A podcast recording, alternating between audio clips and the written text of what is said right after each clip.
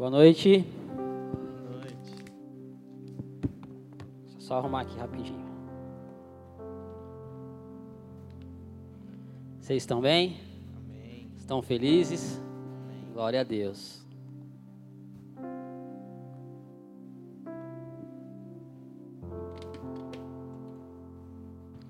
Amém. Vocês podem ficar de pé mais um pouquinho? Ô, oh, irmã, que honra, hein? Obrigado. Toda vez que eu venho pregar, eu estou surpreendido. Viu? Outro dia eu ganhei um refrigerante, nem esperava. Deus é bom, né? Amém. Isso é louco. Glória a Deus. Amém. Vamos orar, amém? Vamos entregar mais um pouco daquilo que o Senhor tem nos derramado, amém, igreja? Amém. Vocês estão aqui comigo? Estão cansados? Não, né? Amém. Pai, em nome de Jesus. Nós te amamos, Senhor. Não há nada, Pai, mais importante, Senhor, do que a tua presença manifesta em nós, Senhor. Não há nada mais importante, Senhor, do que nós te encontrarmos, Senhor. E nós estamos aqui outra vez, Jesus, para te encontrar, Pai. Nós estamos longe, Senhor, de tudo aquilo que é humano, Senhor. Nós não queremos nada que é humano, Pai, nada que é deste mundo, Senhor. Nós queremos aquilo que é dos céus essa noite, Pai. Por isso, Senhor, em nome de Jesus, vem e derrama da tua glória, Pai. Vem, Senhor, e derrama do teu poder, da tua unção sobre as nossas vidas, meu Pai. Ah, Senhor, em nome de Jesus, Pai, que nada, nada, que nada que os céus já se, já se derramaram, Pai, fique retido, Pai, na vida dos meus irmãos, meu Pai. Mas tudo se concretize essa noite, meu Pai, em nome de Jesus. Nós damos liberdade, Senhor, ao Teu Santo Espírito, meu Pai. Que Ele se mova. Ah, Senhor, na ministração da palavra, Pai, como profético, Deus. Me usa, Senhor, como instrumento Teu essa noite, Pai. Eu sei que eu nada tenho, Senhor, que eu estou aqui totalmente dependente de Ti, Senhor. O Senhor sabe, Pai, como que está aqui, Pai, o meu interior, Pai. Eu preciso de Ti, Jesus. Fala conosco, Pai, através da Tua palavra mais uma vez, em nome de Jesus. Amém e amém. Aplauda ao Senhor, aleluia. Glória a Deus. Amém. Em Gênesis 8, no versículo 22, diz assim: Enquanto durar a terra, plantio e colheita, frio e calor, verão e inverno, dia e noite, jamais cessarão. Então nós vemos aqui, depois ali diante da criação, Deus ele estabelecendo ali ciclos, amém? Então nós vemos ali o Senhor declarando ali plantio e colheita, frio e calor, verão e inverno, dia e noite. Então para que haja uma boa colheita nos campos, nós sabemos que é necessário que a lavoura ela passe ali pela primavera, pelo verão, pelo outono e pelo inverno. Ele, ela passa ali pelas quatro estações. E nós sabemos que algumas frutas, ou alguns frutos, eles dão em determinada época do ano. Amém? Amém. Final de semana a gente foi no sítio. E aí queria pegar uma laranja, mas não tinha mais laranja no pé. Estava no processo dela nascer as flores, dela crescer, amadurecer para a próxima, para a próxima estação que ela vai dar o fruto. Então, frutas, algumas frutas ali que a gente queria ali de inverno não tinham, porque é o tempo de frutos ali do verão, da primavera. Amém? Então, da mesma maneira que nós podemos dizer que antes de nós desfrutarmos é, do sucesso em determinadas áreas das nossas vidas, é necessário que haja também esse tempo um tempo de preparação, um tempo de nós prepararmos a terra, prepararmos a semente para que haja ali uma boa colheita. Amém? Vocês estão comigo? Amém. Então, para que haja uma colheita eficaz, é necessário respeitar o processo de preparação da terra, até que a, haja a colheita. Amém? Amém? E essa noite, eu vim aqui porque Deus me deu uma visão. Amém? E essa visão era que vocês a igreja recebia algum cesto em suas mãos. Amém, igreja? Então, se prepare para que o Senhor ele está derramando bênçãos sobre as nossas vidas. Amém? Então, Você talvez não esteja nas suas mãos aí com um cesto, mas profeticamente receba esse cesto em suas mãos agora. Tome posse dele, amém? Em nome de Jesus. Aplauda o Senhor.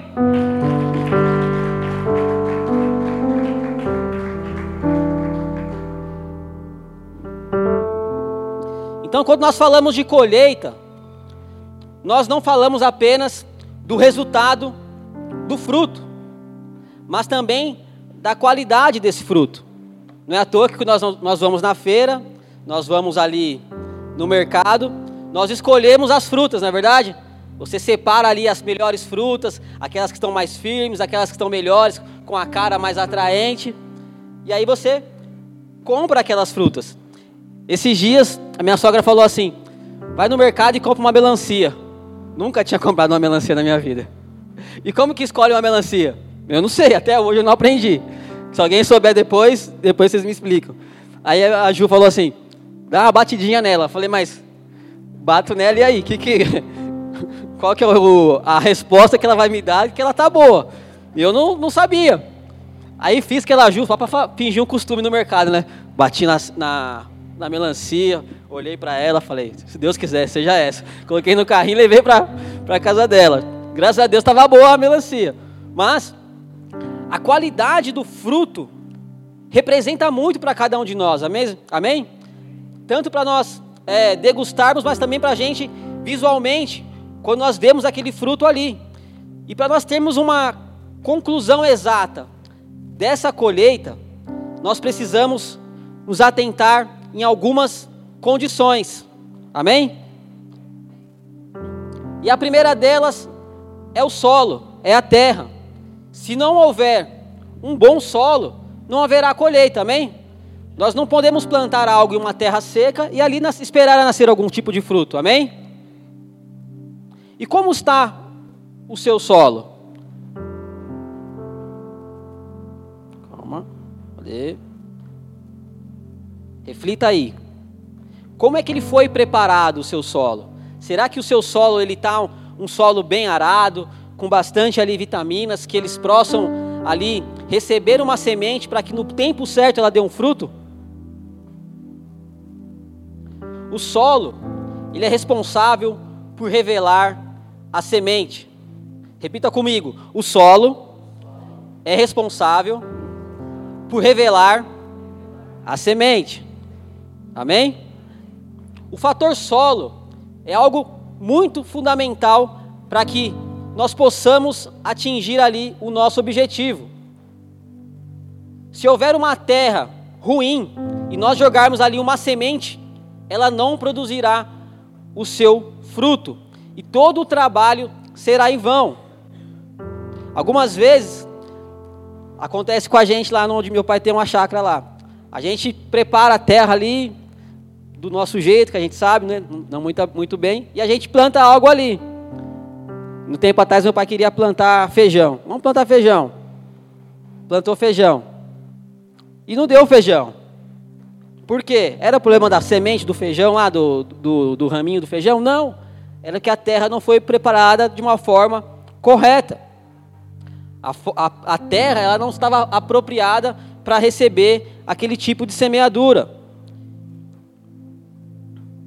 Então, uma semente, ela deve ser lançada em um solo adequado, para que haja ali um crescimento saudável, pois a terra, ela mata a semente para que ela dê frutos. Então, trazendo para as nossas vidas, não é diferente.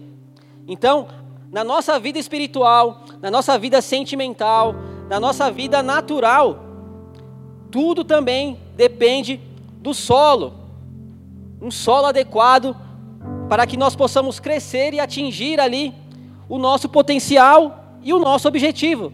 E qual que é o nosso objetivo? Dar frutos, amém? Então, toda vez que eu perguntar para vocês qual que é o nosso objetivo, nós vamos falar o quê? Amém, glória a Deus. Vamos lá, vocês estão, estão aquecendo, amém? Então, quando nós chegamos a Jesus, e isso eu lembro bem quando eu me converti, alguns meses atrás, então eu. Era para dar risada, que era uma piada, gente. Quando eu me converti, alguns anos atrás, é, você vem cheio de deformações de caráter. Você vem cheio de, de vícios, de a sua alma ela fala mais do que a, a razão. Então, eu tinha vícios com bebida, pornografia, usei drogas algumas vezes. E aí gostava de uma confusão também. Pagava para não entrar, mas quando, quando entrava, adorava ficar numa confusão. Então era uma vida totalmente atribulada, uma vida conturbada. E como que eu chego na casa de Deus, conheço ao Senhor e a semente vai poder dar fruto? Não tem como. O solo é ruim, o coração está duro. E é assim com cada um de nós. Não sei como que a sua situação ao chegar aqui na igreja, hoje, quando você se converteu, mas acredito que possa parecer semelhante à minha. Porque a gente vem de uma criação totalmente diferente daquilo que é os padrões da Bíblia. Pelo menos a maioria das pessoas são assim. Poucos têm a oportunidade de crescer com os princípios cristãos. Então, quando você cresce com exemplos errados dentro da sua casa, quando você cresce com amizades que não são as amizades que são saudáveis, você vai adquirindo uma carga, você vai adquirindo experiências para a sua vida que são difíceis de você tirar. tirar. E é dessa forma que nós chegamos aqui, quando nós conhecemos a Jesus. Um solo totalmente seco, uma terra seca, uma terra improdutiva. Se nós jogarmos ali uma semente, ela vai morrer, ela vai ser sufocada, mas ela não vai dar o seu fruto. E nós precisamos aprender, e isso quando você se converte ao Senhor, aprender a obedecer ao Senhor. É uma das dificuldades que todos nós temos. E por que nós precisamos entender e aprender a, a obedecer ao Senhor? Para que nós estejamos no centro da vontade de Deus. E esse tratamento de nós entendermos qual que é a vontade de Deus para as nossas vidas, o que, que Ele deseja arrancar de cada um de nós, é um processo muito dolorido e muitas vezes leva um tempo. Assim como uma terra, ela precisa de um tempo para ser preparada, para ser arada. Muitas vezes você tem que colocar um adubo ali, uma vitamina, para que ela esteja pronta para receber uma semente. E a semente passar por todo o processo de semeadura até que o fruto aconteça. Assim com cada um de nós. Leva um tempo.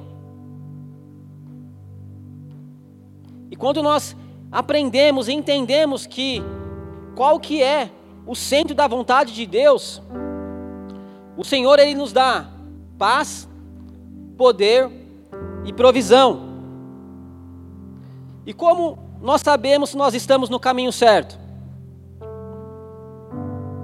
Porque a paz ela não é a ausência de problemas e dificuldades, mas é a certeza de que os nossos problemas, os nossos desafios, eles estão ali para serem vencidos e que o Senhor ele está conosco, amém? Poder é entender que nós estamos em um mundo natural, mas contamos com um mundo espiritual lutando ao nosso favor. É quando nós entendemos que as nossas guerras, elas não são guerras carnais, mas são guerras espirituais. E que nós precisamos orar, nós precisamos clamar, nós precisamos colocar tudo aquilo que nós estamos vivendo, passando diante do Senhor. E provisão é quando nós entendemos que haverá um sustento para uma visão. Então, quando nós entendemos que nós precisamos estar no centro da vontade de Deus, obedecendo às vontades dele. É que assim o Senhor ele começa a nos preparar. Amém, igreja? Vocês estão entendendo? Então tá bom. Eu vou me esforçar ao máximo aqui. Então o papel da terra é sufocar a semente. E por que, que a terra ela sufoca a semente? Porque ela quer descobrir qual a qualidade da semente que vai brotar ali. Então, se Deus te plantou em algum lugar, você deve morrer. Amém? Não é se matar, pelo amor de Deus, amém? Morrer aqui é um sentido figurado, amém? E não uma morte física, mas uma morte espiritual, amém? Lembrando que nós éramos seres carnais, amém? Conhecemos a Jesus, nos tornamos um ser espiritual também. Por isso que a carne, ela milita contra o espírito. Então, muitas vezes a nossa carne vai nos inclinar para fazer algo, mas o espírito vem e fala: "Não faça isso, meu filho. Volte para casa. Ah, eu quero ir no bar. Filho, volte para casa. Ah, eu quero ir numa casa de prostituição. Filho, volte para casa. Então essa guerra acontece dentro de cada um de nós.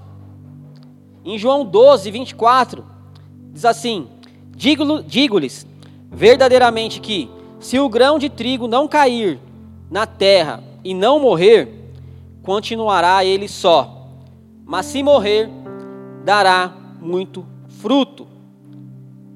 Para que haja sucesso na colheita, nós precisamos de uma terra fértil.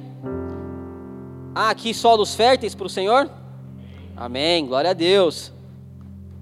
E o que mais dá trabalho numa plantação, como eu já falei aqui, é a preparação da terra. É como nós vamos fazer para que uma terra seca, onde nunca deu fruto, vire uma terra onde a semente possa ser semeada e dê muitos frutos. E essa é a parte mais difícil de cada um de nós quando nós nos convertemos. E quando eu meditava nessa palavra, eu via claramente os processos que eu vivi até, até os dias de hoje, os processos que eu, que eu vivo até nos dias de hoje. Como é difícil o Senhor ele nos limpar das coisas deste mundo, para que nós nos tornamos, tornemos uma, uma terra, uma terra fértil. A carga deste mundo, a, os convívios, os vícios, o nosso caráter deformado. Como que uma pessoa que mentia para de mentir do nada. Somente com a presença de Deus em nossas vidas a gente consegue fazer isso. Uma pessoa que traía e, e do nada para de, de trair. Somente a ação do Espírito Santo para que as nossas vidas sejam transformadas, para que o solo seja preparado. É quando o nosso caráter é confrontado com a palavra de Deus. É quando você começa a ler a palavra ali, você começa a ver que muitas coisas que você vivia, que você entendia como correto, é errado. A gente lê ali Jesus ensinando: se alguém te der um tapa na sua face, vire para que dê a outra. Se alguém tirar o seu manto, dê a sua se tirar a sua túnica, também dê a sua capa. Num lugar que é ferro e fogo, bateu, levou, você não vai tomar nada de mim, você não vai tirar nada de mim. Como que uma pessoa começa a viver isso? A primeira fechada que a gente toma no trânsito, a gente fica doido. Quer descer do carro, quer xingar, quer brigar. São essas coisas que são o tratamento de Deus. De nove palavras que você falava, dez palavras que você falava, nove era palavrão. Não sei com vocês, mas comigo era assim.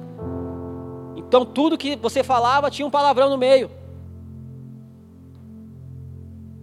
São situações que muitas vezes parecem ser pequenas, mas que quando você começa a ver, olhar do macro, são difíceis de tirar. Você chegar nos lugares, você bebia e você não bebe mais. Vem à vontade. Você precisa resistir às suas vontades. É você ver os seus amigos consumindo droga e você chega para conversar com eles, eles falam, vai, usa aí. E você fala assim, não, não vou usar mais. São decisões que nós devemos tomar diante de Deus. Se nós queremos ter um, coração, um, um, um solo apropriado para que a semente ela seja semeada, é necessária essa renúncia. É necessário dizer os nãos.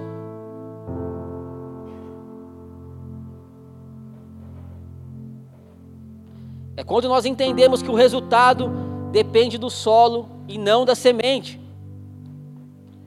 Porque nos dias de hoje, tudo precisa ser uma fast food. As coisas precisam ser rápidas, acontecer rápidas. E a gente não, muitas vezes a gente não quer respeitar o processo.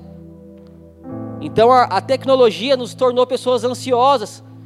E tudo que a gente quer é uma base de clique. E a gente pensa que com Jesus é a mesma coisa. Não, uma semana eu estou bom. E 15 dias? 20, 30, 35, 40, seis meses, um ano. Qual que é o processo para que uma terra ela seja tratada? Até que não haja orgulho, que não haja soberba, que não haja mentira, que não haja mais manipulação.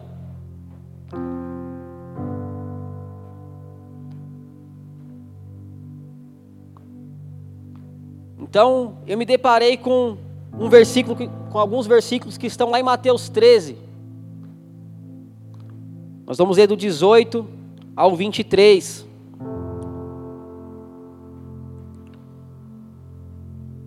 Portanto, ouçam o que significa a parábola do semeador. Quando alguém ouve a mensagem do reino e não a atende, o maligno vem e lhe arranca o que foi semeado em seu coração. Este é o que foi semeado à beira do caminho. Quanto ao que foi semeado em terreno pedregoso, este é aquele que ouve a palavra e logo a, a recebe com alegria. Todavia, visto que não tem raiz em si mesmo, permanece por pouco tempo. Quando surge alguma tribulação ou perseguição por causa da palavra, logo a abandona.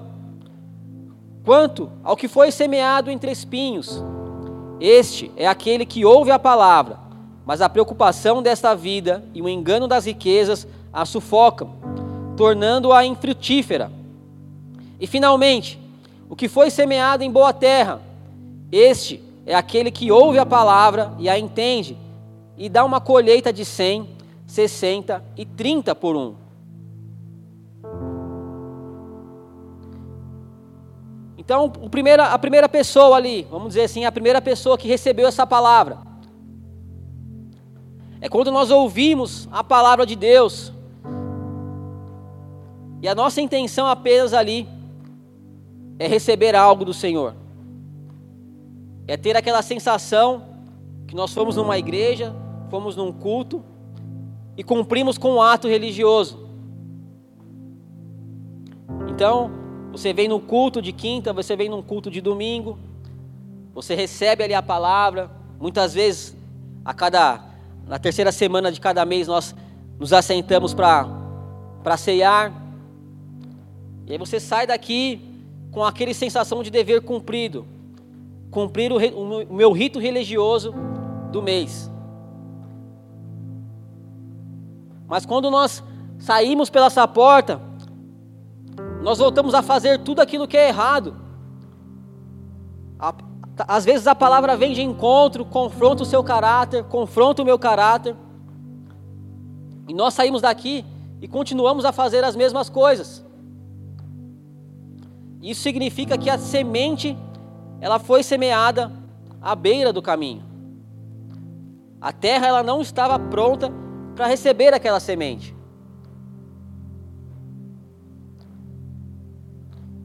E tem, muitas vezes, o solo pedregoso. É quando a primeira tribulação, a primeira perseguição acontece e nós pulamos do barco. Nós abandonamos a causa de Jesus, nós abandonamos os, as coisas do Senhor. Então é quando os nossos familiares, os nossos amigos, eles começam a questionar o nosso posicionamento como cristão. É quando você chega numa festa de, de, do seu familiar, e aí, vai tomar uma birita hoje? Fala assim, não, não estou mais bebendo não. Ah, tá indo para a igreja, né? Virou crente. Aí você fica todo vergonhado já, porque você é o único ET ali do, do, do, do, do lugar ali. E aí você chega na rodinha do trabalho, os caras estão ali falando de mulher. E aí, o que, que você acha de fulano? Você fala assim, não acho nada. Os caras falam, aí, vamos dar mais com, com o Renato mais não. Porque você vai fazer uma piadinha ali de duplo sentido, ele não gosta. Você vai falar alguma coisa de uma mulher, ele não, ele, ele repreende a gente. Vamos deixar ele de canto. Não vamos mais chamar o Renato para as festas, porque afinal de contas ele não bebe mais. O que, que ele vai fazer em nosso meio? A gente está aqui se divertindo, porque a gente trabalha, a gente merece um dia de extravasar, né? É, abrir a nossa mente, relaxar. E ele, quando vem para cá, fica tudo sem graça, porque ele não bebe, não ri das nossas palhaçadas, nossas brincadeiras sem graça. Então vamos começar a excluir o Renato da, do nosso ciclo de amizade, do nosso ciclo de, de convivência. E aí o medo que nós temos de perder as nossas amizades, de ficar distantes dos nossos familiares, faz com que nós nos abandonemos no meio do caminho ao Senhor. Quantas vezes eu cheguei nos lugares e as pessoas não queriam falar comigo? Quantas vezes eu não fui chamado para uma festa? E até hoje, às vezes a gente olha lá, oh, tá tendo festa, aniversário de fulano. Ué, não convidou a gente? Amém. A gente não faz mais parte daquele, daquele mundo ali. E amém. E a gente fica feliz, a gente dá glória a Deus. Porque hoje a gente entende qual que é o nosso chamado, qual que é o propósito de Deus sobre as nossas vidas. Eu lembro uma vez que tinha um chefe, aí um dia ele veio falar de uma mulher para mim. Nossa, fulana, tal, tal, que não sei o que, tal. E aí, no outro dia ele veio falar a mesma coisa para mim. Aí eu falei, mano, deixa eu te falar, não leva mal não, mas se fosse a sua esposa, ao contrário, fazendo isso que você está fazendo aqui. Aí ele, não, você tá louco, meu? Tá maluco? Não pode, que não sei o quê. Falei, meu, então para com isso, cara. Do mesmo jeito que você não concorda com ela, também não concorda com o que você está fazendo, cara. Isso é errado que você está falando. Ele ficou todo sem graça assim. E nunca mais ele veio do meu lado falar de alguma mulher do meu lado. Mas são posicionamentos que são necessários para que a gente caminhe em direção ao Senhor, amém? E há casos que as sementes, elas caem também no meio de espinhos. É quando as preocupações, elas ainda tomam conta de mim. Nós viemos, recebemos a palavra com alegria, saímos daqui cheio do Espírito Santo, vamos para cima, a gente faz um propósito com o Senhor. Não, Senhor, a partir de agora eu vou mudar, eu vou ser uma pessoa melhor, eu não vou mais roubar, não vou mais mentir, não vou mais defraudar, não vou mais é, fazer aquele esquema no meu trampo, vou parar com tudo, Senhor. Aí chega na segunda-feira, fala, ah, mano, não quero mais nada disso, não vou mais beber, não vou mais vender droga, não vou mais manipular. Me esquece nesse esquema do trampo aí, mano, não quero mais fazer nada disso. Vão se passando os dias, os meses. Aí sua mulher vem e fala assim: Ô, oh, tá com, com três contas de água vencida. Não tem dinheiro para comprar o gás. Não tem dinheiro para comprar comida para as crianças. As preocupações começam a vir dentro de você, dentro de nós. Aonde eu vou arrumar dinheiro? Que o meu dinheiro do meu trabalho, o meu salário não, não dá para pagar as contas. Antigamente dava, agora eu virei crente, não, o dinheiro some. Antes eu tinha dinheiro para comprar bebida, comprar cigarro, para andar para um lado, para o outro. Hoje eu não tenho mais nada. As preocupações começam a tomar conta de cada um de nós e a gente vai e abandona o Senhor. Um problema momentâneo, uma dificuldade momentânea, nos afasta dos caminhos do Senhor. Porque a gente ainda não tinha entendido como estar no centro da vontade de Deus. Nós esquecemos que a vontade do Senhor, ela é boa, ela é agradável e ela é perfeita para as nossas vidas.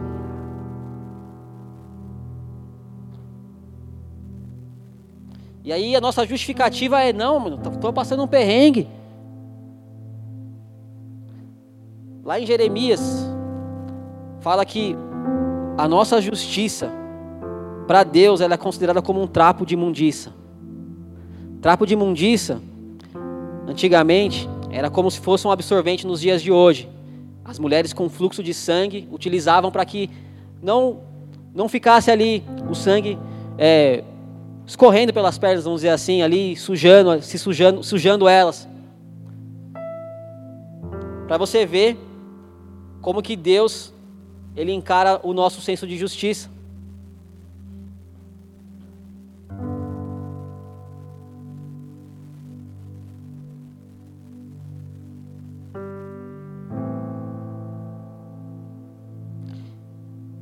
E quando a, a, a, a semente ela é semeada em uma boa terra, é quando nós ouvimos ali, recebemos ali aquela semente e entendemos o propósito dela. Independente das circunstâncias, das perseguições, das tribulações, os problemas que, que podem acontecer nas nossas vidas, nós entendemos que o Senhor ele tem o melhor para cada um de nós.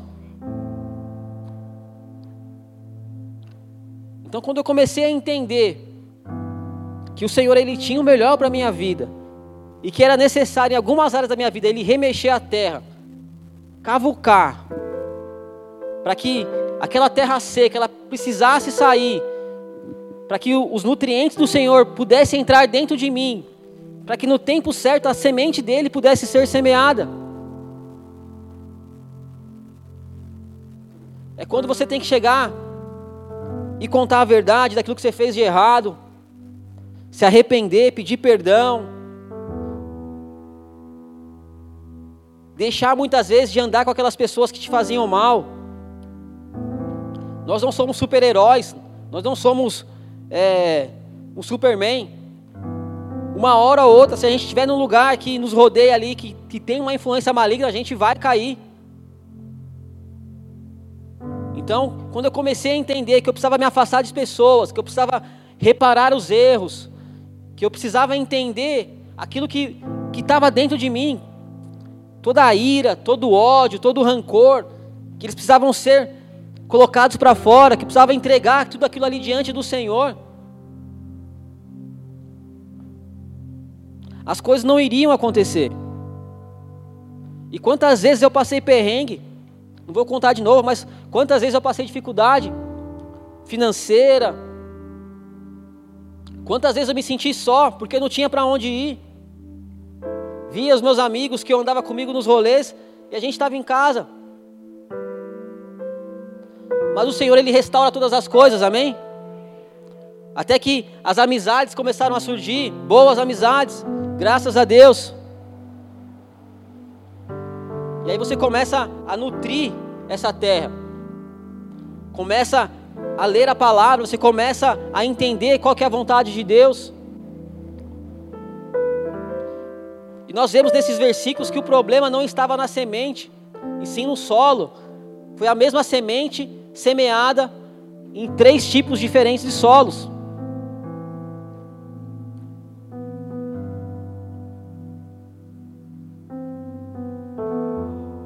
Nós não podemos exigir uma colheita do Senhor se nós estivermos com um solo ruim. O Senhor ele vai olhar e falar assim: não tem como jogar uma semente aí. Ainda tem tristeza nesse coração, ainda tem mágoa, tem falta de perdão. Ainda há muita mentira aí dentro, ainda há muita manipulação. Como que eu vou semear a minha, a minha preciosa semente dentro de você, filho.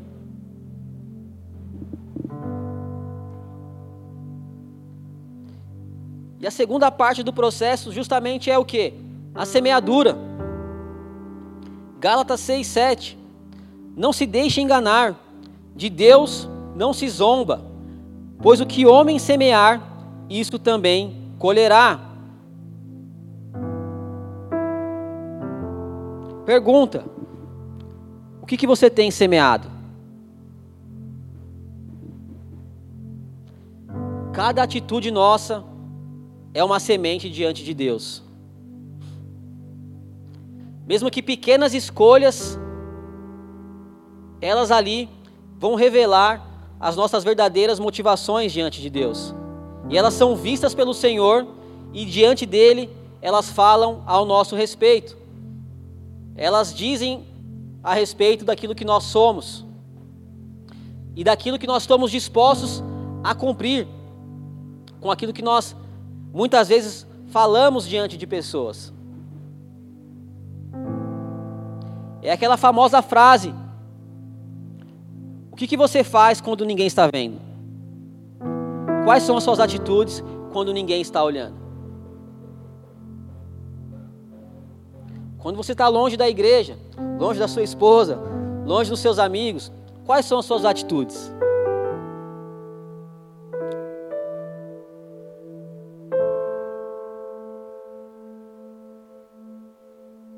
Semear e colher sempre fará parte da nossa caminhada com Deus. Isso não quer dizer apenas na nossa vida dentro da igreja, mas muitas vezes vai dizer muito a respeito daquilo que nós vivemos lá fora, é onde nós vivemos a maior parte das nossas vidas. Aqui ninguém é um sacerdote, né? Um cara que mora dentro da igreja.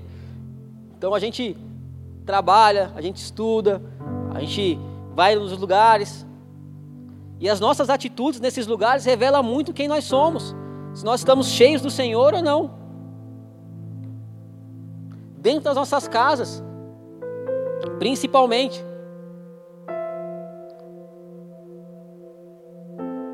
Então, quando nós olhamos para um agricultor, nós temos o entendimento correto do que Deus quer nos ensinar por meio de uma semente.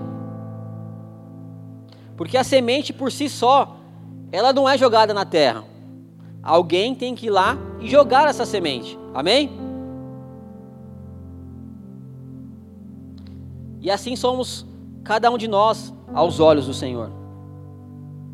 Nós somos sementes que Ele determina onde lançar, em um solo que Ele sabe que é ideal para o nosso crescimento. Então é preciso entender que quando Deus nos coloca em um determinado lugar, é porque ali existe um propósito. E muitas vezes, aos nossos olhos, onde nós fomos lançados, parece não ser um solo apropriado. É quando você está numa empresa e você fica ansioso, mano, não, não é aqui que eu tenho que estar. Tá. Mas Deus te colocou ali para você ser luz. É na escola, muitas vezes. Ah, eu não me encaixo com a galera tal. Mas Deus te colocou ali para você ser luz. Ah, eu estou numa célula que eu não me sinto bem com a galera. Se você está lá porque Deus te plantou lá. Né, mãe? Né? Ah, eu estou no ministério, não, não, faço, não, não me sinto bem no ministério. Quem te colocou lá? Foi Deus. Não foi pessoas, foi o Senhor que te colocou lá. Então, algo o Senhor quer falar com você ali. Não interessa para você o solo, porque Deus sabe aonde ele jogou você ali, aonde jogou aquela semente. Nós precisamos confiar em Deus, pois Ele sabe quais as, as condições climáticas para que daquilo que nós necessitamos para que as nossas raízes elas se tornem profundas e fortes, resistentes ao vento, à chuva, ao frio, ao calor, para que num dia nós venhamos a nos tornar uma árvore forte que forneça descanso a quem precisa e bons frutos aos que têm fome.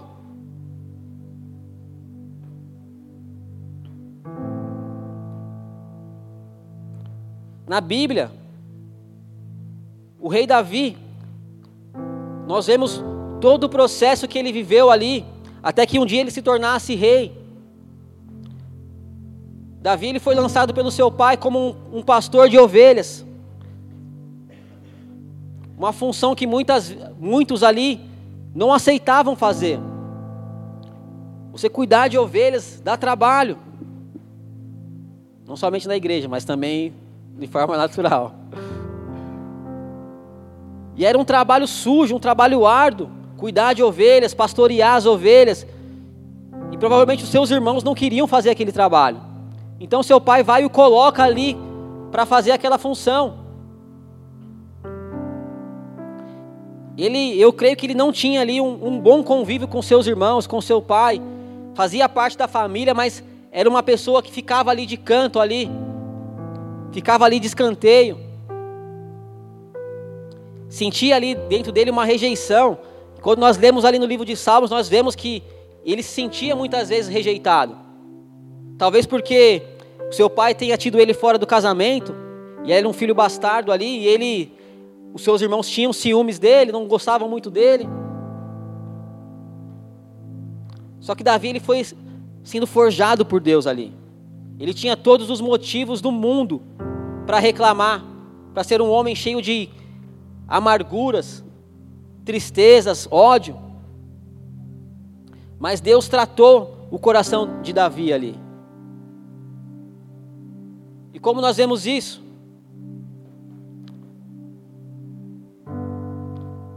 As atitudes de Davi, elas demonstram que ele não era um cara amargurado. Mesmo diante de tantos desafios, ele não se ofendia. Ele não se ofendeu com aquilo que acontecia dentro da família dele. E ele nunca se defendeu dessas situações. Ele aceitou o processo.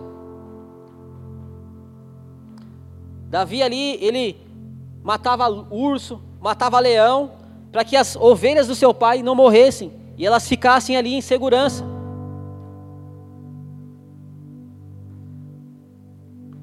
John Bever, no livro A Recompensa da Honra, ele diz assim: Deus envia o que precisamos numa embalagem que não queremos.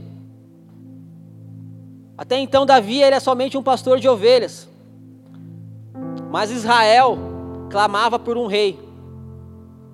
Eles oravam a Deus e pediam a Deus, ao profeta, um rei. Porque eles queriam ser igual às outras nações. Eles queriam alguém ali que comandasse o povo, que governasse o povo, que ficasse ali diante do povo ali nas, nas suas batalhas, à frente das batalhas. Até que então Saul, ele foi o homem escolhido. Profeta Samuel vai de encontro a ele, unge-o como rei. E Saul, aos olhos humanos, ele era o homem mais bem, bem preparado para assumir o cargo. E por que aos olhos humanos? Porque ele era um homem de boa aparência, tinha uma boa estatura, ele tinha boas técnicas militares, o homem perfeito para governar Israel, aos olhos humanos. E o interessante que não foi os homens que o escolheram, mas foram, foi Deus que constituiu ele como um rei. E tem uma, uma parte na passagem que, que diz que ele recebeu a presença de Deus e que ele foi encontrado alguns dias depois no manto, Xaramanai, orando em línguas, e os caras falaram, meu, o que aconteceu? Falou, meu, o profeta me ungiu, eu estou queimando por Deus aqui. Só que o problema é que Saul, ele não quis ser tratado no seu caráter. Deus queria, desejava trabalhar o caráter de Saul para que ele pudesse sustentar essa posição recebida. Porém, as escolhas erradas fizeram com que Saul perdesse o seu trono. Deus o rejeitou. Deus vem diante dele e fala assim: Eu te rejeitei como rei. E deixa bem claro que ele já havia escolhido alguém com um coração disposto a obedecer a ele. Então, Samuel vai, ouve a voz do Senhor e vai atrás de Davi. Até então ele não sabia que era Davi que seria ali ungido rei. Chega ali na casa do. Como chama ele? Gessé, a casa do Gessé, e fala: Deus, eu, eu te mandei, Deus me mandou aqui para que eu ungisse o, próximo rei de Israel. Aí vem, coloca todos os filhos enfileiradinhos ali, os mais bonitos, tudo arrumadinho, de vans no pé, de Nike, tudo arrumadinho, com a, com a túnica da Jordan, imagina, da Lacoste, tudo trajado os meninos. Aí, aí Deus, aí imagine só a, a, posição ali do profeta, fala assim, é esse, é o primeiro. Aí Deus fala, não, não é esse. Aí dá um passo para trás. É esse? Não, também não é. E vai passando de um a um. Aí até que ele fala: Tem mais algum que está faltando aqui? Ah, tem Davi. Está lá no pasto.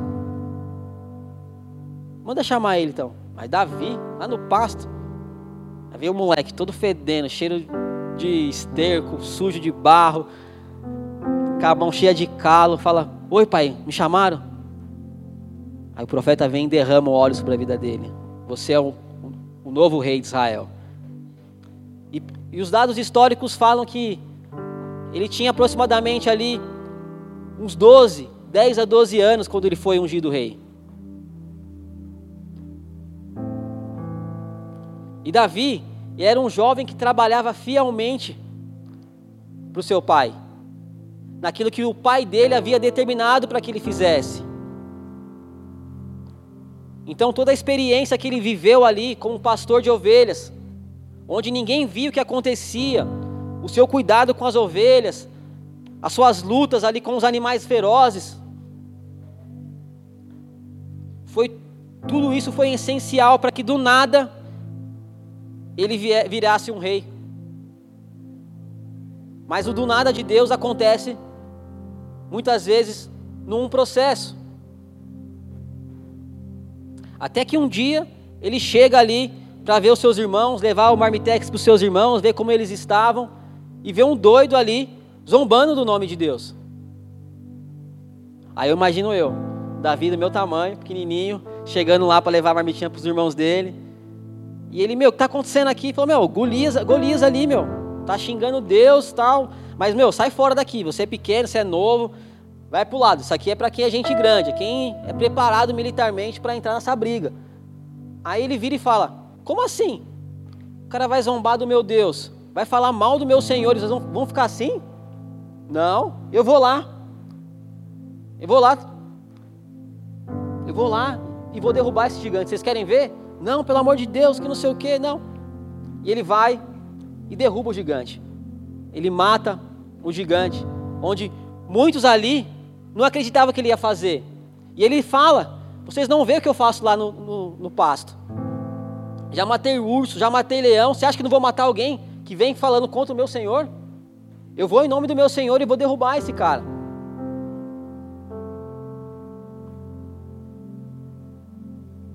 Se nós estamos onde Deus nos colocou, se nós estamos no centro da vontade de Deus, mas nós não entendemos o porquê de tudo,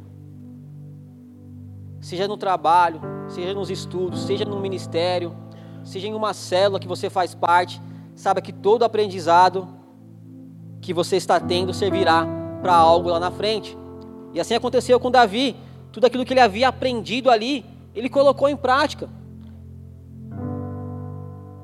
E a partir daquele momento ele começou a ficar em evidência, aonde Deus começou a colocar ele nas, em frente das batalhas, ele virou ali o braço direito de Saul.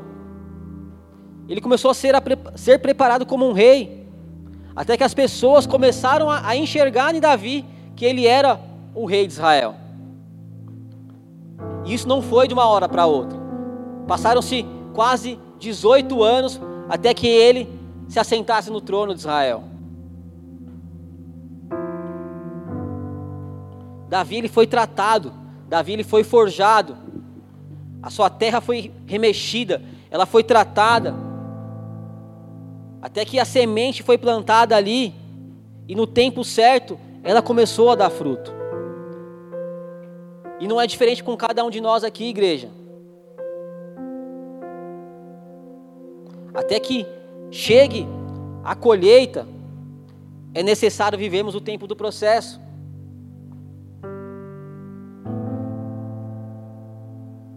Segunda Samuel 7, do 8 ao 13 diz assim: Agora, pois, diga ao meu servo Davi: Assim diz o Senhor dos Exércitos: Eu o tirei das pastagens onde cuidava dos rebanhos para ser o soberano do meu povo Israel. Sempre tive com você por onde você andou e eliminei todos os seus inimigos. Agora eu o farei tão famoso quanto os homens mais importantes da terra e providenciarei um lugar para o meu povo Israel e os plantarei lá, para que tenham o seu próprio lar e não mais sejam incomodados. Povos ímpios não mais os, não mais os oprimirão, como fizeram no início. E tem feito desde a época em que, em que nomeei juízes sobre o meu povo Israel. Também subjugarei todos os seus inimigos. Saiba também que eu, o Senhor, lhe estabelecerei uma dinastia. Quando a sua vida chegar ao fim e você descansar com seus antepassados, escolherei um dos seus filhos para sucedê-lo, um fruto do seu próprio corpo, e eu estabelecerei o reino dele. Será ele quem construirá um templo em honra, em honra do meu nome, e eu firmarei o trono dele para sempre. E aí no verso 16: Quanto a você, sua dinastia e seu reino permanecerão para sempre diante de mim. o seu trono será estabelecido para sempre. Davi ele foi um grande exemplo em obediência. E por conta disso, ele levou Israel a patamares jamais vistos na história. Ele conseguiu unificar os reinos, tornar ali Israel apenas um reino. Um homem que caminhou não só como um rei, mas também como um sacerdote diante de Deus. Davi, quando ele assume o trono, a primeira atitude que ele tem é: vamos buscar a arca do Senhor. Vamos restabelecer aqui neste lugar a adoração ao Senhor. Vamos trazer de volta a presença de Deus. Davi ele suportou o processo para fazer a vontade de Deus. E a partir dele, Deus cumpriu a promessa feita para a humanidade, que era a vinda de Jesus, a vinda do Messias, o nosso Salvador. E para nós entendermos qual que é o centro da vontade de Deus para as nossas vidas, nós precisamos buscá-lo, igreja. Nós precisamos exercer o sacerdócio ao qual foi delegado a cada um de nós. Lá em 2 Pedro 2,9 diz que nós somos constituídos como reino e sacerdote. Nós não temos mais pessoas para interceder em nosso meio, nós temos um acesso livre diante de Deus. Nós podemos ali oferecer ao Senhor o nosso holocausto, dobrar os nossos joelhos e entregarmos a nossa oração adiante dEle. Se nós não fizermos isso, nós não vamos entender qual que é o centro da vontade de Deus sobre as nossas vidas. O processo de morte do nosso eu para fazer a vontade de Deus é doloroso. Cada renúncia, cada não que nós dizemos ao pecado, cada situação que nós muitas vezes ali antigamente nós diríamos que sim, iríamos participar e nós fazemos não, vai doer em nossa alma. Mas uma certeza eu tenho, que tudo isso vai valer a pena. Assim como Davi, muitas vezes nós iremos semear o nosso tempo, semear o nosso esforço, semear as nossas lágrimas, semear muitas vezes também o nosso orgulho, para que ele seja colocado debaixo dos nossos pés, para que lá na frente os frutos eles sejam vistos ali e nós possamos desfrutar desses frutos.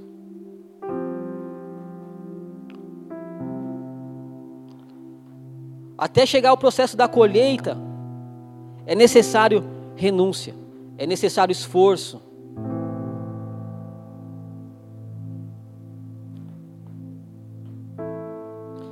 Para a gente concluir, Gálatas 6, do 8 ao 9 diz assim: Quem semeia para a sua carne, da carne colherá destruição.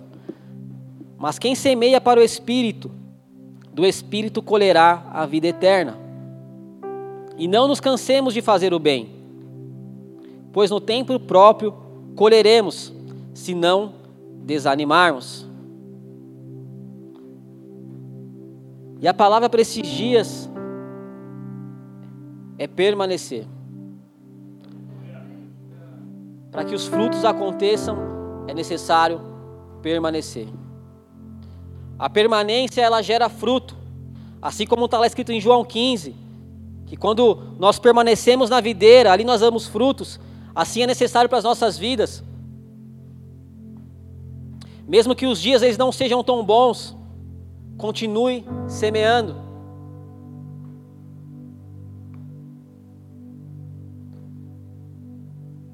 Quantas vezes eu vim pegar uma escala com o coração destruído, quebrado por dentro, mas eu não me omitia daquilo que Deus havia me chamado.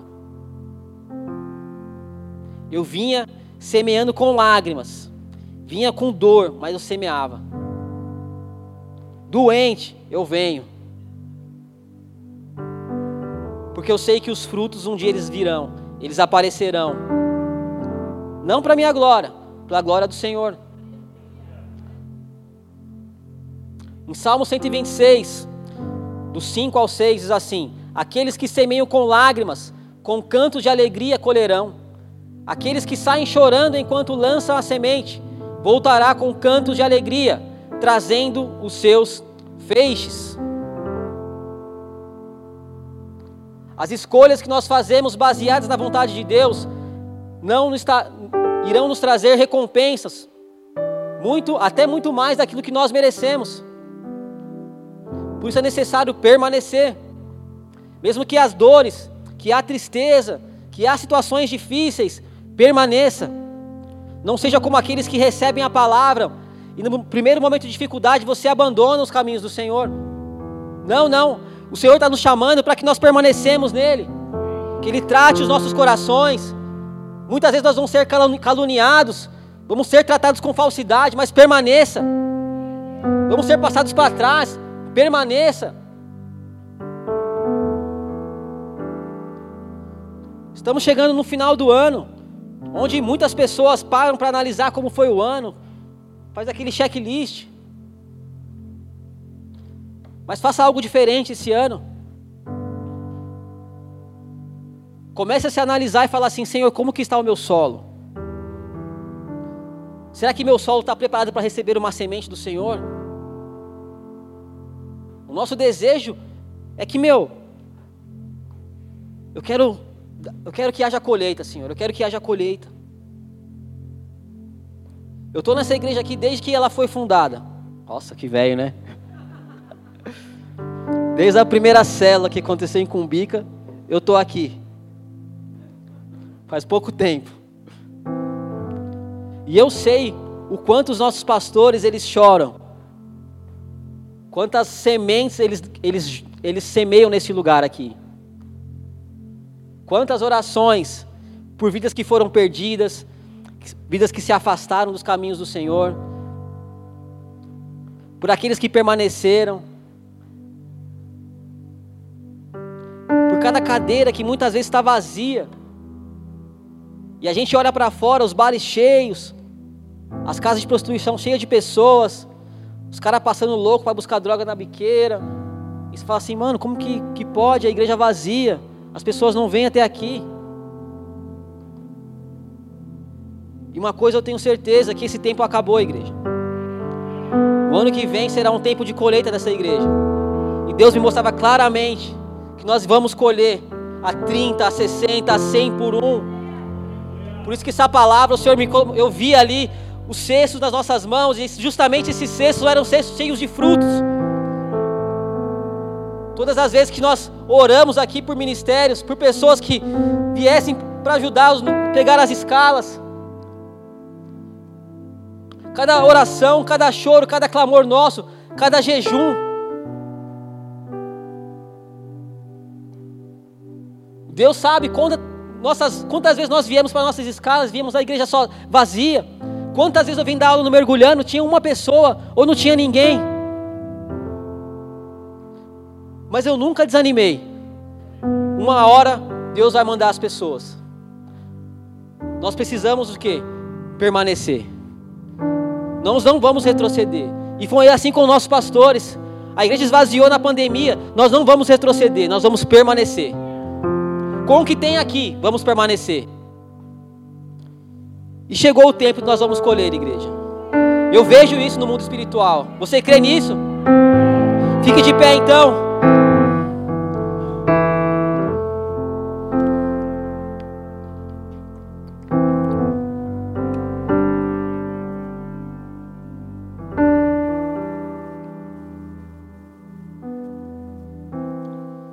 Talvez você tenha chegado aqui no dia de hoje, ou você já tem caminhado conosco, mas ainda você ainda não fez um voto ali com o Senhor, você não fez a sua confissão de fé diante de Deus. E o Senhor nessa noite ele tem nos chamado para ser aqueles que sairão com os cestos cheios de frutos. E se você deseja fazer parte daqueles que sairão colhendo os frutos qual qual o Senhor vai mandar para cada um de nós. Levante sua mão, repita essa oração comigo em nome de Jesus. Jesus. Jesus. Nessa noite. Nessa noite. Eu te recebo eu te recebo como meu Senhor e Salvador, como meu Senhor e Salvador, pois eu desejo pois eu desejo ser cuidado por ti, ser cuidado por ti, para que no tempo certo para que no tempo certo eu possa eu possa dar os frutos. dar os frutos. Em nome Em nome de Jesus. Jesus. Amém. Pai, em nome de Jesus. Recebe, Pai, esses filhos, Pai, nessa noite, que desejam ter uma terra, Senhor, tratada por Ti, Senhor, para que as sementes que o Senhor venha semear, Pai, elas deem frutos. Cuida de cada um deles, meu Deus, em nome de Jesus. Que eles possam contemplar, Pai, a beleza que há na Tua santidade, Senhor. Que eles possam ter experiências poderosas contigo. Escreve, Pai, uma história nova, uma história nova, Pai, desses seus filhos. Que a partir de agora, Senhor, haja sobre a vida deles uma novidade de vida, Pai. Em nome de Jesus. Amém e amém. Aplauda ao Senhor. Glória a Deus. Se você entregou sua vida a Jesus nessa noite, não deixe de passar e falar com, nosso, com a nossa irmã aqui do Boas-Vindas, a Neia. Deixe seu nome, uma forma de contato, para que a gente possa se relacionar com você. Se você está assistindo a gente pela internet também, é o nosso contato aí do WhatsApp. Entre em contato conosco. Não deixe de ficar, forma de ficar fora dessa família espiritual, amém?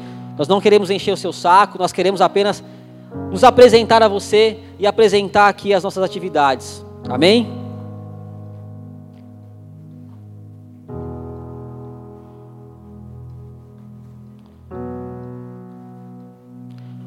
Vamos aproveitar esse tempo de adoração ao Senhor. Hoje é uma noite de ceia, onde nós vamos nos assentar com o nosso Rei, com o nosso Mestre. Demonstre a Ele o quanto você deseja ser cuidado por Ele, o quanto você deseja ser uma terra fértil para que as sementes que Ele coloque dentro de cada um de nós, aonde o Senhor nos colocar, os frutos possam aparecer, que vidas possam encontrar em nós descanso e provisão. Não fique indiferente nesse momento, igreja.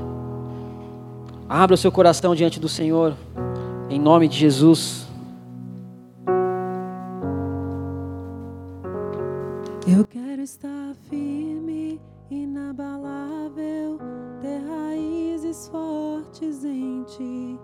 Estar firme, inabalável em ti. Eu quero estar firme, inabalável, ter raízes fortes em ti. Estar firme, inabalável em ti. Eu quero estar firme, inabalável,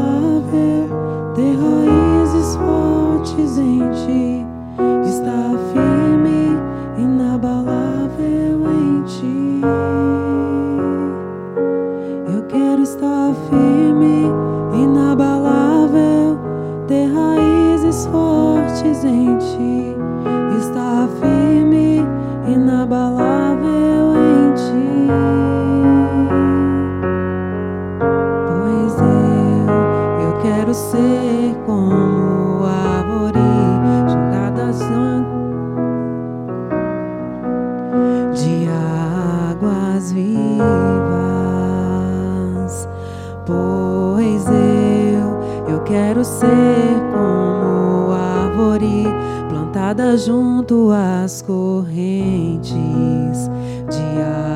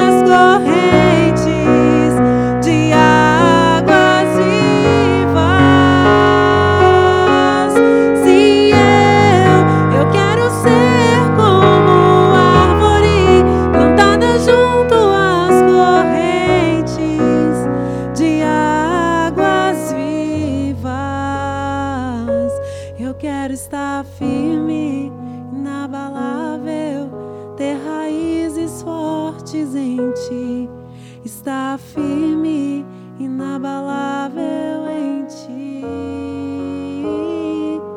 Eu quero estar firme, inabalável, ter raízes fortes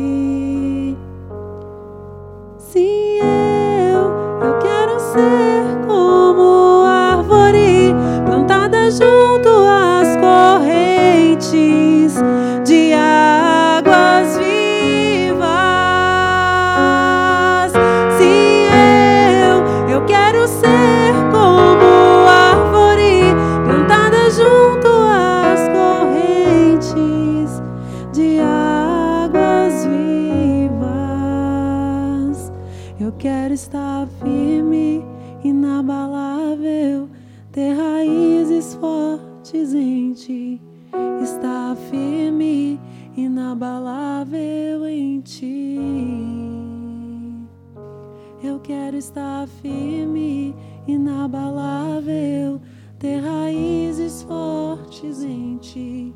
Estar firme,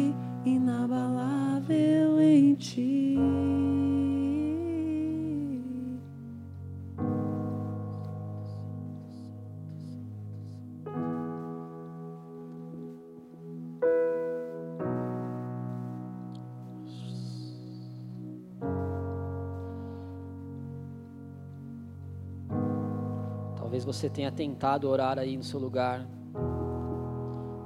mas as marcas do mundo ainda não te impedem de seguir. As mágoas, as tristezas.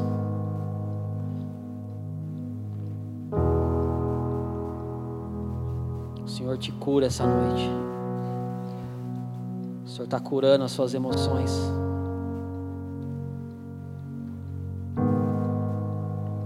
Está te trazendo para perto. Assim como eu vi ali pessoas que já vêm aos cultos, mas ainda não se sentem parte da família. O Senhor os abraça essa noite e fala: Filho, aqui é a sua casa. Não tenha vergonha, não tenha medo. Aquilo que um dia fizeram com vocês, as mágoas, as mentiras, tudo isso ficou para trás. O Senhor te chama para viver algo novo.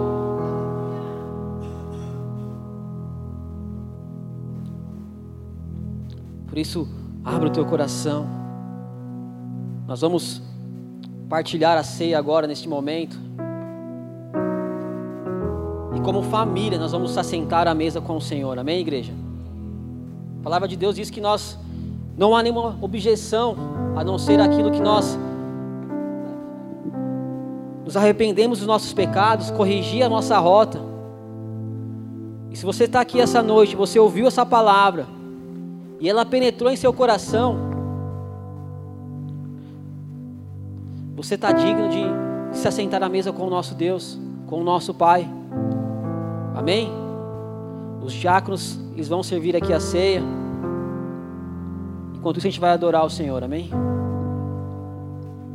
Tanto que eu trabalhei, tanto que me desgastei, tanto que o sol me queimou, cuidando da vinha que não era minha, tentando achar meu valor, tentando te impressionar. Será que um dia eu poderia ser suficiente?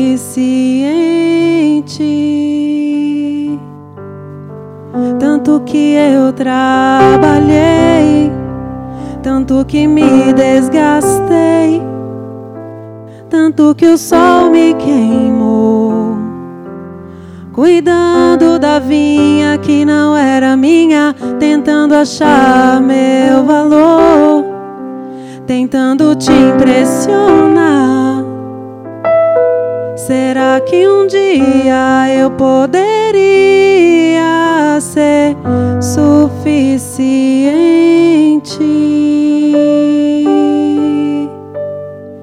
Em casa,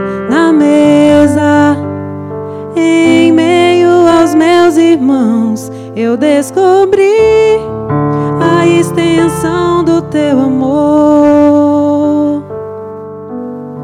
Sem palcos ou aplausos, longe das multidões, eu descobri que sou aceito por ti. Carrego o nome da família.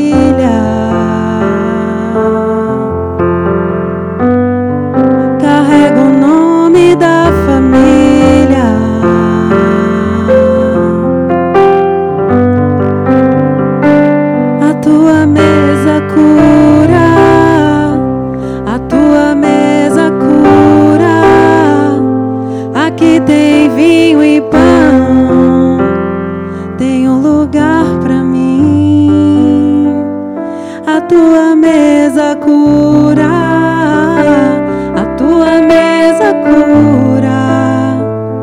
Aqui tem vinho e pão, tem um lugar para mim.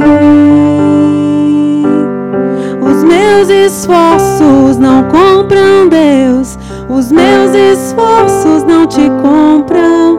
Eu te conheci quando aprendi a descansar. Os meus esforços não compram Deus, os meus esforços não te compram, mas eu te conheci quando aprendi a desfrutar. Em casa, na mesa,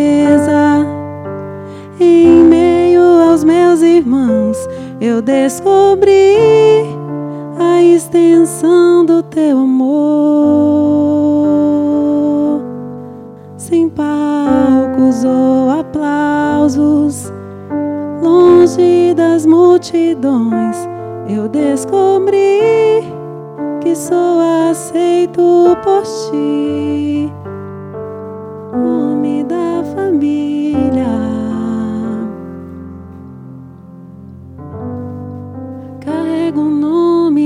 Todos receberam? Amém? Os diáconos podem subir, os presbíteros.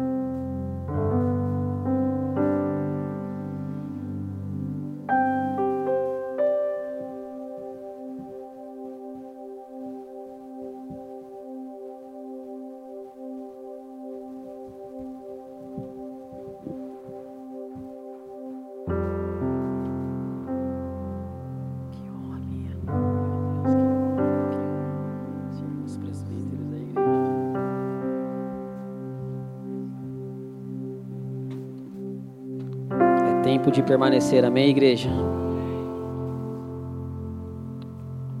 Os frutos aparecerão.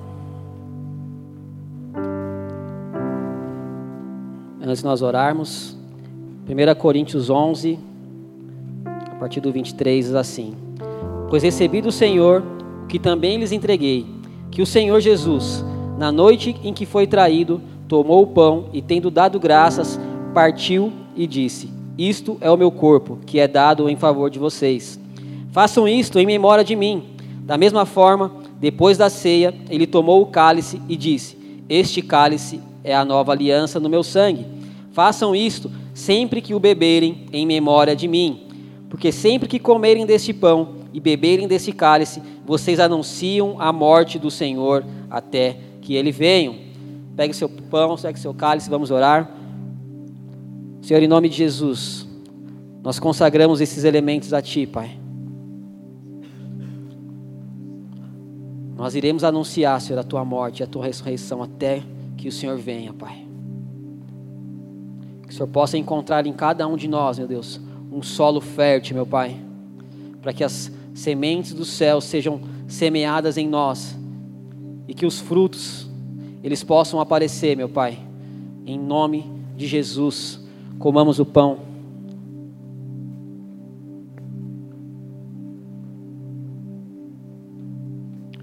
Não vou perder a oportunidade, né? é? Não, né? Troque aí com dois ou três irmãos e declare para ele: você foi chamado para dar frutos.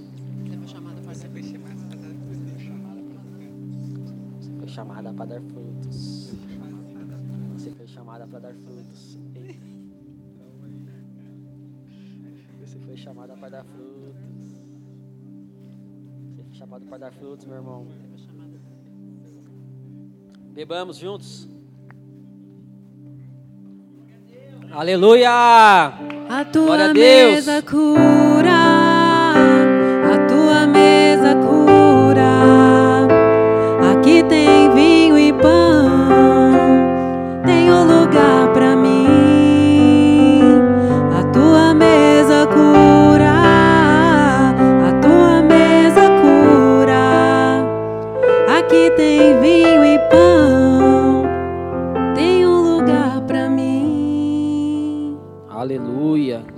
Deus. Aplaudam o Senhor. Levante suas mãos. Repita assim comigo: Se Deus é por nós, quem será contra nós? O Senhor é meu pastor e nada me faltará. Oremos juntos, Pai nosso que estais nos céus, santificado seja o teu nome. Venha a nós o teu reino. Seja feita a tua vontade, assim na terra como nos céus. O pão nosso de cada dia nos dai hoje. Perdoa as nossas dívidas assim como nós perdoamos aos nossos deixes cair em tentação, mas livra-nos do mal, pois teu é o reino, o poder e a glória para sempre. Amém e amém. Deus te abençoe. Você tem um resto de semana abençoado. Vemos aqui domingo no culto às 18h30.